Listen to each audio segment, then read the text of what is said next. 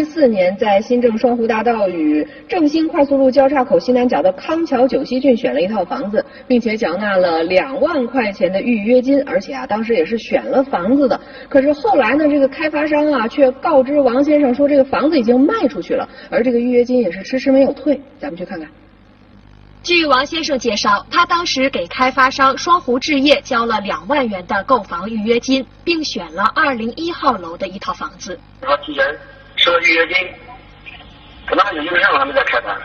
据王先生介绍，交完预约金一段时间之后，开发商打来电话，说是他选的这套房子已经被卖出去了。这房源呃弄错了，我去半个小时说是房子卖了。当时，他说一直给我调房，一直没有。据王先生介绍，由于没有合适的房子，王先生就向开发商申请了退款。但是从二零一四年到现在，这两万元一直退不下来。记者随后来到了原康桥九溪郡的项目部，见到了项目营销部门的负责人。他向记者表示，这两万元钱昨天啊刚刚退还给了王先生。那么这两万元钱为什么会退得如此之慢呢？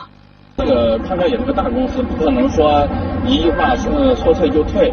我们要需要要在线上要走一个线上的一个退款的审批流程。嗯，这个流程要经过各个领导。嗯。另外，据王先生介绍，当初他交两万元预约金的时候，他选的房子所在的楼还没有开盘。而针对这个说法，该项目部的营销负责人这样解释：他交钱的时候，我们没说是交到哪栋楼的。